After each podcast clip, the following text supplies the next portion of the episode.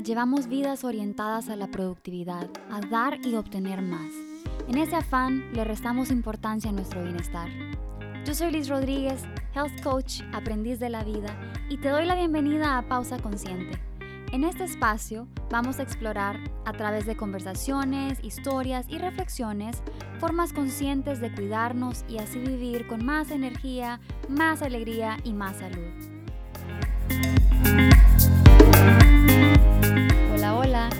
Ya dejé pasar muchísimo tiempo sin grabar episodios. Un día les contaré esa historia. Pero hoy, este último libro que leí me trajo de nuevo a compartirles por aquí. Leí a este escritor, Joan Garriga, hace como dos meses, eh, con un libro hermosísimo que se llama ¿Dónde están las monedas? Y básicamente, ahora cada vez que veo su nombre en un libro, lo quiero leer. Este último se llama Decir sí a la vida. Se los dejé en el website en una sección nueva que cree que se llama Libros para el Alma. Esa sección la hice porque hay muchos libros que me han llegado justo en el momento en que los necesitaba, han impactado mi vida de una forma muy especial y quise compartirlos con ustedes porque quizás les ayuden también. Joan Garriga es un psicólogo que también escribe desde un punto de vista muy espiritual. Entonces, esa combinación me fascina. Él describe nuestras vidas como fueguitos y dice que a veces hay situaciones de la vida que hacen que nuestros fueguitos se disminuyan o incluso que aumenten demasiado y pueden llegar a quemar a otros. Y pues situaciones que hacen que nuestro fueguito del alma disminuya usualmente están conectadas con el dolor. La vida en su fluir nos presenta ante situaciones que duelen muertes de seres queridos, enfermedades, despidos, separaciones, bancarrotas, divorcios, negocios que no funcionan, robos, en fin, de todo. Pero lo que Joan propone, y les confieso que es algo que realmente creo al 100% desde mi experiencia, es que cada dolor trae su aprendizaje. Creo que muchas veces cuando nos toca encontrarnos con esas situaciones, solemos evitar sentir el dolor. Porque en serio, o sea, ¿a quién le gusta sentir dolor? A nadie. Entonces, podemos tender a evadir sentir ese dolor. Podemos recurrir a, a anestesiarnos, a distraernos. Y en esta evasión es como decirle no a la vida, porque la vida lo es todo. La vida es lo lindo y lo doloroso. También es el éxito y el fracaso, la luz y la oscuridad. Además, una actitud de evasión nos puede llevar a acumular dolores que, créanme, que se pueden manifestar en el cuerpo como enfermedades, como tensiones, como dolencias, muchas veces crónicas. Ahora, también puede ocurrir lo opuesto me tiro de picada hacia el dolor y me ahogo ahí en el sufrimiento y no salgo de ahí. Me mantengo conectada con el dolor sin soltarlo. Entonces, lo que Joan propone es sentir el dolor, abrazarlo y tomar el aprendizaje que ese dolor trae, pero no conectar con el sufrimiento. Y les quiero compartir un poema hermosísimo que sale en el libro escrito por Khalil Gibran que se llama El Profeta. Y dice, si pudieras mantener tu corazón maravillado ante los diarios milagros de la vida, tu dolor no parecería menos prodigioso que tu alegría. Mucho de su dolor es elegido por ustedes mismos. Es la poción amarga con la que el médico que hay dentro de ustedes cura su ser enfermo. Por tanto, confíen en el médico y beban el remedio en silencio y tranquilidad, porque su mano, aunque dura y pesada, guiada está por la tierna mano del invisible. ¿qué es eso de abrazar el dolor? O sea, ¿cómo voy a tomar aprendizaje de algo que está pasando y me duele? Confiando en el dolor, bebiendo su remedio en silencio, como dice el poema. Pero ¿qué significa eso? Para mí, abrazar el dolor es decir, ok, esto está pasando, es un hecho, no lo puedo cambiar, y entonces me doy el permiso de sentir lo que sea que siento, rabia, enojo, tristeza, frustración, lo siento, pero al sentirlo, lo libero. No me prohíbo sentir, no me prohíbo llorar y no me digo, no, es que tengo que ser fuerte o, ay, es que cómo voy a llorar por una tontera como esta, mientras por dentro mi corazón se encoge y no soporto la tensión en espalda y en los hombros. Cuando me doy el permiso de sentir, permito que eso fluya y que no se estanque. Siempre me gusta comparar las emociones con el agua. El agua estancada produce enfermedades, pero cuando el agua fluye es capaz de producir vida. Ahora, sentir el dolor nos permitirá con el tiempo obtener su aprendizaje, porque la emoción ya no nos asfixia. La historia va perdiendo poder sobre nosotros y poco a poco somos capaces de encontrar la bendición detrás de esa situación. Y hasta nos podemos permitir crecer y hacernos más fuertes. Pero sucede algo muy distinto cuando me permito sentir el dolor, pero me quedo ahí. Me aferro al sufrimiento y lo hago parte de mi identidad. Hasta risa me dio leer que Joan decía que para sufrir también se requiere mucho trabajo de nuestra parte, mucha energía, porque hay que estar conectando con el dolor. Hay que continuar contándonos esas historias trágicas eh, nuevo verbo aquí, pobrecitarnos, paralizarnos o quedarnos a la defensiva.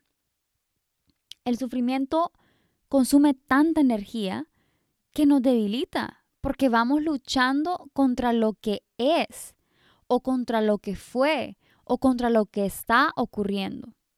Entonces en la vida real este resistir se vería así. Ok, esto está pasando, pero no lo quiero. O lo estoy sintiendo, pero no lo quiero sentir. O no siento nada, pero quisiera sentirlo.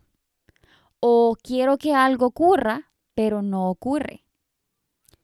O quiero que algo no ocurra, pero está ocurriendo.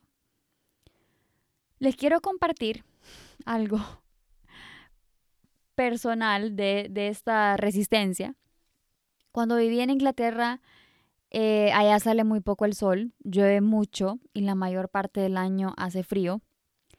Y viví allá tres años y resistí el clima el 80% de mi tiempo allá. Se imaginan, ¿verdad? O sea, años resistiendo el clima. Yo era así tipo, ay no, está nublado, está lloviendo, entonces, bueno, me quejo, me quejo, me quejo. Y, ay no, cuánto quisiera que saliera el sol. Y por supuesto que anhelaba el sol, especialmente siendo hondureña, que nosotros somos súper bendecidos con este sol rico casi todo el año. Pero imagínense todo lo que no disfruté, todo lo que dejé de hacer, porque me quedaba en la casa, por resistir el clima, algo que yo de verdad no podía controlar. Un día, pues salí y comenzó a llover, qué raro. Y vi que los niños en el parque siguieron jugando en aquel lugar como si nada, como si no estaba lloviendo.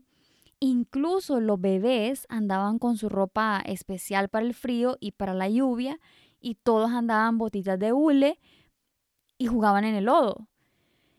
Y pensé, ok, esta gente no tiene otro remedio más que aceptar el clima y adaptarse. Porque si se ponen a esperar a que salga el sol, nunca van a salir. Y los niños nunca van a jugar. Y me compré unas botas de hule. Y luego llegó mi día de la prueba de fuego. Iba a hacer senderismo y era casi fijo que iba a llover. Pero yo no podía faltar esa semana porque ya se acercaba el, el invierno y yo quería terminar pues mi proyecto de caminar toda la isla de White antes de que llegara el invierno. Y entonces fui y comenzó a llover. Y mi yo interior comenzó a resistir todo aquello. Y a decir, ay no, está lloviendo, y ya no quiero caminar así. Y luego pensé, ok, tienes la ropa adecuada y esto solo es agua, entonces no vas a dejar que eso te arruine tu viaje. Porque aparte, o sea, tenía que cruzar en ferry, todos los gastos. Yo dije, no, o sea, seguía adelante.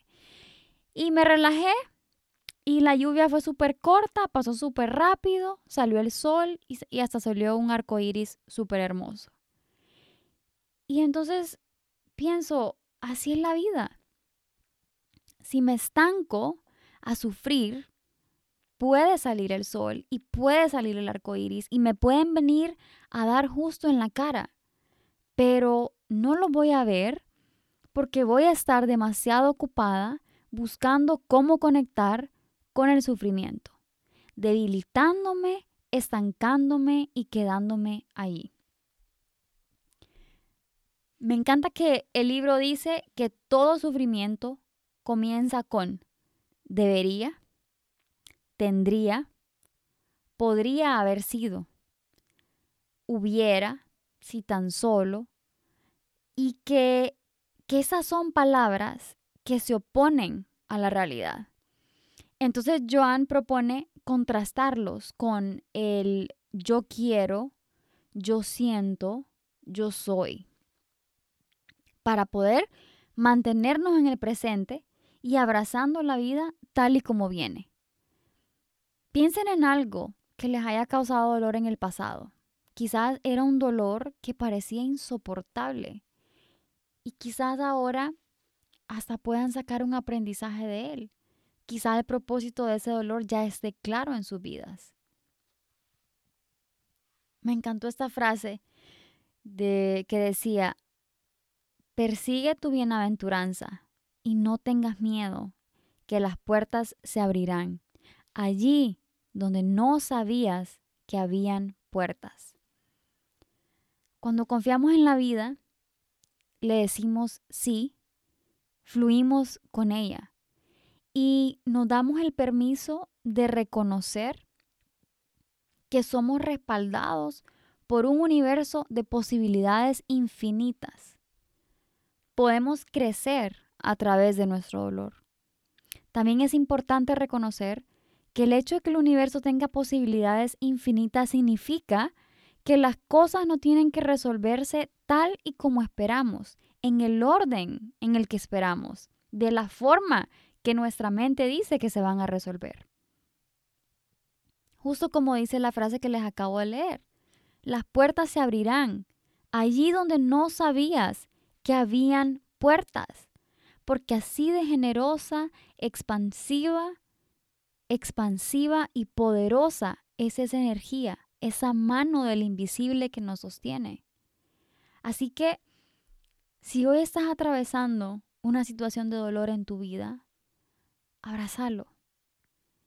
Permitite sentir ese dolor. Sacalo, que no se estanque. Presta atención si estás resistiendo al decir debería, tendría, podría haber sido y reconocer lo que realmente es.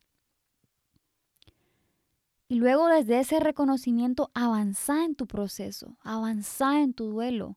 No te estanques, que la vida te tiene un crecimiento enorme preparado. Y si nos estancamos, sufrimos de purito gusto, nos perdemos la recompensa que es ese crecimiento y ese aprendizaje. Te recomiendo este libro si quieres ir un poquito más allá para descubrir la raíz específica de tu sufrimiento, de tu dolor, porque conectas con ese sufrimiento todo el tiempo y cómo puedes sanar de forma más profunda. Eso es todo por hoy. Deseo que tu fueguito del alma brille y pueda iluminar tu camino y el camino de los demás. Te mando muchísima energía positiva y espero que cada día, con mucho amor propio y pausas conscientes, encontres esa sanidad y esas respuestas que buscas. Hasta la próxima.